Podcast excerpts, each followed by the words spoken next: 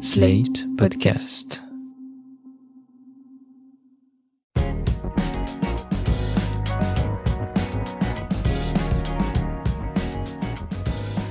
Bonjour, vous écoutez Mon Europe à moi, le podcast adapté de notre série d'articles sur l'Europe. Ici, nous donnons la parole aux citoyens et citoyennes européens pour tenter de comprendre leurs attentes et leurs demandes.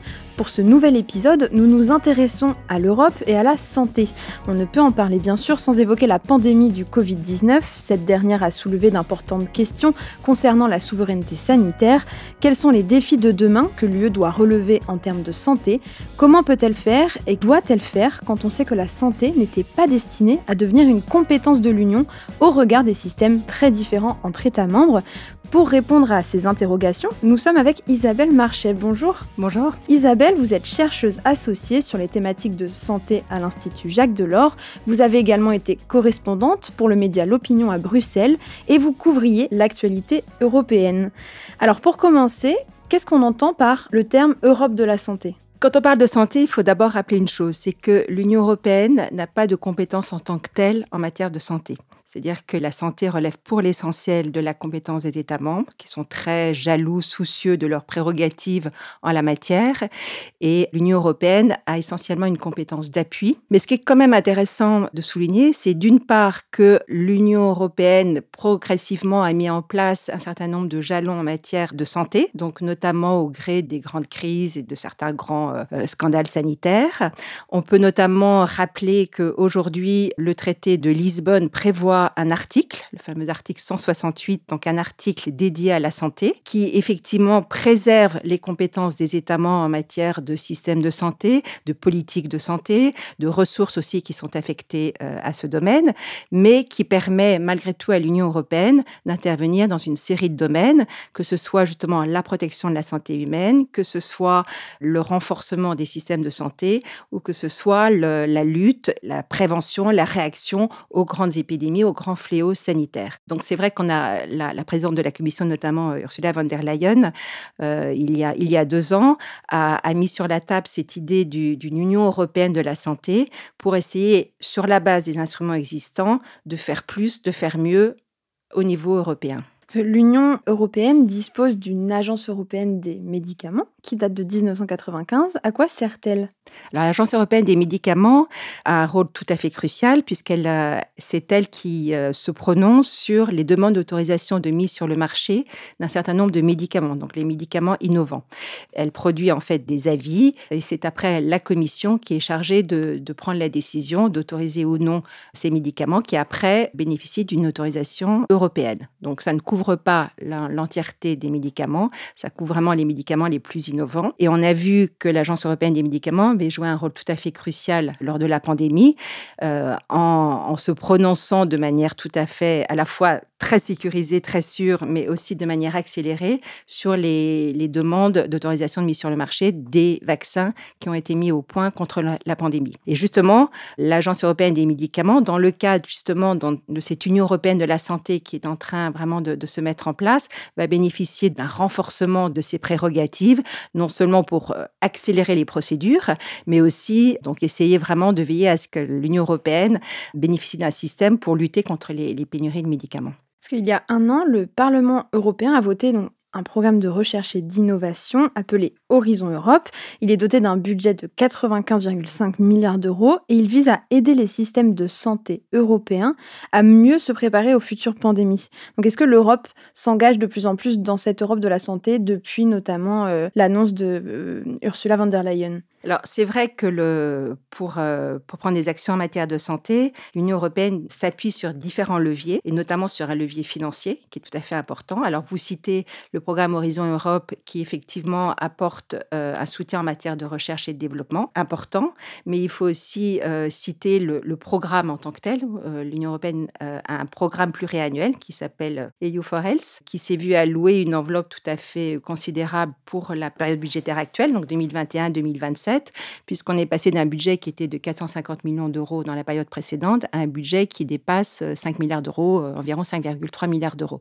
Donc c'est vrai que si vous ajoutez les fonds dédiés à la santé au sein du programme Horizon Europe, donc qui permettra justement d'accentuer les travaux en matière de recherche et développement dans ce domaine, si vous ajoutez à ça le, le programme dédié, donc programme santé, et les fonds structurels, notamment le, le fonds de cohésion, donc c'est en fait des aides européennes aux régions euh, les plus en difficulté, ça permettra en fait de les aider à renforcer leur système de santé. Est-ce qu'on a dû attendre en quelque sorte que euh, l'UE connaisse une telle pandémie pour justement investir euh, plus d'enveloppes budgétaires dans la, la recherche et la santé et l'innovation? C'est vrai que l'enveloppe du, du, programme précédent était très faible.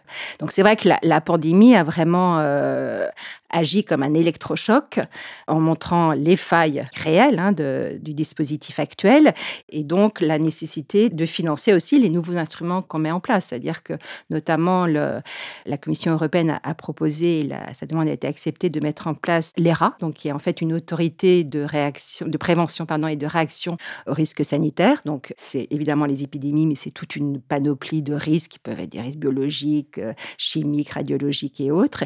Mais elle aura un rôle tout, tout à fait important, notamment en termes de, de, prévention et de réaction aux grandes crises, puisqu'elle elle agira à la fois en amont, donc euh, avant que la crise ne se déclenche, et pour veiller à la sécurité de l'approvisionnement et aux capacités de production européennes. Et elle aura un rôle en aval. En cas de crise, la Commission européenne sera habilitée à prononcer l'état d'urgence sanitaire. Mais justement, il n'y a pas une, euh, une ERA qui a, été, qui a voulu être euh, envisagée par l'UE après euh, notamment le, la crise de la vache folle dans les années 90. Il n'y a pas eu d'électrochoc au sein de l'Union européenne suite à cette crise qui avait un petit peu mouvementé c'est vrai que la question de la santé est, euh, est régulièrement euh, remise sur le devant de la scène à chaque fois qu'on a de nouvelles, euh, de nouvelles crises. Je citais aussi des scandales, comme vous disiez, le scandale de la vache folle. Suite à la crise euh, du SRAS, vous avez euh, le CDC, donc le Centre européen euh, de prévention et de contrôle des maladies, qui a été mis en place, mais qui à ce moment-là n'a pas été doté de, ni de moyens ni d'instruments suffisants pour vraiment remplir tout son rôle, même si on a vu que pendant la pandémie, il avait joué un rôle important, notamment en termes de, surveillance, d'échange de données et d'informations, c'est-à-dire qu'on suivait au jour le jour un peu l'évolution de la pandémie. Vous avez, après la crise H1N1, euh, a été mis en place un nouvel instrument qui était une décision sur les menaces euh, sanitaires transfrontalières, mais c'est vrai qu'en en fait, ce n'était pas suffisant pour répondre à toutes les menaces. Donc, ce qui est intéressant, effectivement, avec la crise actuelle, c'est qu'on a un peu une conjonction à la fois ben, de la prise de conscience des lacunes de l'Union européenne, et vous avez cette demande aussi très forte des citoyens qui s'est exprimée donc à travers la conférence sur l'avenir de l'Europe, mais on le voit aussi dans les différentes études d'opinion qui sont menées. On voit vraiment de la part des citoyens ces demandes très fortes de renforcer les compétences de l'Union européenne en matière de santé. D'après l'Eurobaromètre, 74% des Européens et Européennes souhaitent davantage de compétences de l'UE pour faire face aux crises sanitaires comme on en parlait et aux pandémies à venir. Donc, selon vous personnellement, est-ce que l'Europe doit faire plus en termes de politique de santé publique? Que l'Europe fasse plus, moi je pense que c'est tout à fait nécessaire. Après, vous parlez de compétences. Alors c'est vrai que cette question des compétences est très délicate et compliquée. C'est-à-dire que les compétences en tant que telles de l'Union européenne aujourd'hui sont limitées, puisque c'est vrai que dans le traité notamment, il est bien spécifié que les États membres gardent la main donc sur leur système de santé, que ce soit la gestion ou les, ressources affectées. Mais ce qu'on a vu aussi, c'est qu'à l'intérieur de ces prérogatives, l'Union européenne avait malgré tout pris des mesures euh, assez innovantes lors de la pandémie. On peut citer notamment la stratégie vaccinale et la décision des 27 de confier en fait à la Commission le soin de négocier en leurs soins l'achat conjoint de vaccins. Et c'est une démarche tout à fait intéressante parce que ça a permis en fait à l'ensemble des États membres d'avoir accès au même moment, au même tarif, aux mêmes conditions au vaccin le jour où ils ont été mis sur le marché. Mais pour répondre à votre question donc sur les compétences, c'est vrai qu'à la fois on voit qu'à l'intérieur des instruments existants, on peut faire beaucoup.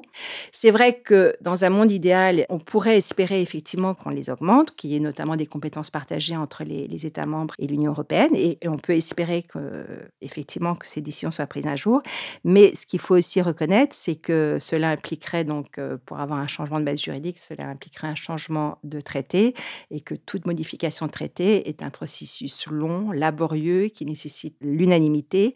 Ce qui serait dangereux, selon moi, c'est de repousser à plus tard certaines modifications, certains changements, en disant on attend euh, un nouveau traité, etc., pour justifier certaines inactions aujourd'hui. La crise reste là et on redoute, tout le monde redoute un peu l'arrivée à terme, à court terme ou à moyen terme ou à long terme d'une nouvelle euh, crise sanitaire majeure. Donc euh, non, il faut, se, il faut se préparer, il faut surtout pas se retrouver au moment T, euh, dans la situation on était au moment où a éclaté la, crise euh, de la Covid, où on a vu que les États membres, finalement, avaient été euh, pris au dépourvu, alors que normalement, ils étaient censés se préparer. C'est-à-dire que dans les instruments qui avaient été mis en place, on leur demandait justement de mettre en place des, plans nationaux de prévention, d'échanger des données, de surveiller. Et on voit en fait que la situation n'était absolument pas au point. Il y a des grandes disparités entre États membres et les systèmes de, de santé de chacun. Donc, on parle d'une Europe de la santé, mais comment faire avec tant de différences de systèmes de santé entre chaque pays encore une fois, c'est vrai que vous avez tout à fait raison de souligner les grandes disparités qui existent à la fois entre États membres, mais aussi en fait à l'intérieur des États membres, c'est-à-dire entre régions. Et encore une fois, dans le cadre actuel, on ne peut pas s'attendre à ce qu'il y ait tout d'un coup une harmonisation des systèmes de santé parce que chacun a sa propre culture, sa propre organisation. Mais c'est vrai que on peut en revanche voir au niveau européen se mettre en place certains, par exemple, il y a des recommandations, excusez-moi du terme un peu technique, mais qui consistent aussi à justement à recommander aux États membres de prendre certaines mesures pour améliorer leur dispositif de santé. Alors, c'est suivi ces recommandations Pas toujours. Non, non, pas toujours. Et puis en plus, euh, certaines d'entre elles ont un, aspect financier aussi, c'est-à-dire qu'on dit aussi attention au, gaspillage. Mais c'est vrai que les dépenses de santé représentent en moyenne dans l'Union européenne 10% du PIB. Mais un des gros, gros points noirs, c'est la prévention. C'est-à-dire qu'en fait, seuls 3% environ des dépenses sont consacrées à la prévention. Et donc, euh, traditionnellement, les experts ont pour habitude de dire que la, prévention est vraiment le parent pauvre, en fait, de la santé au niveau européen. Parce que la santé, c'est pas uniquement être la mauvaise santé, c'est aussi la bonne santé. Et donc, l'idée, c'est vraiment d'agir à la fois en amont, donc vraiment de faire de la prévention. Et là-dessus, euh, l'Union européenne a des instruments pour agir, ces campagnes de promotion, de prévention. On le voit notamment à, travers le plan cancer. Mais il faut aussi euh, agir après sur la détection, sur la prise en charge. Voilà. Donc c'est important que ce soit mis aussi au cœur des, politiques européennes. Pour ce podcast, on a un petit peu une, question euh, récurrente qu'on pose en, en fin d'interview. Est-ce que vous, vous vous sentez européenne?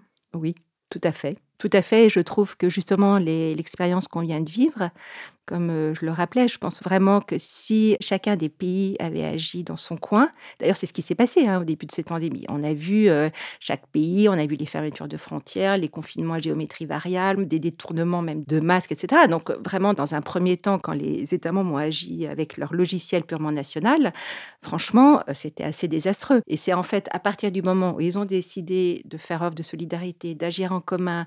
Alors on peut penser que des, grands pays comme la France ou l'Allemagne auraient eu hein, des vaccins, même si on n'a pas d'autres vaccins français pour le moment, mais on aurait eu des vaccins.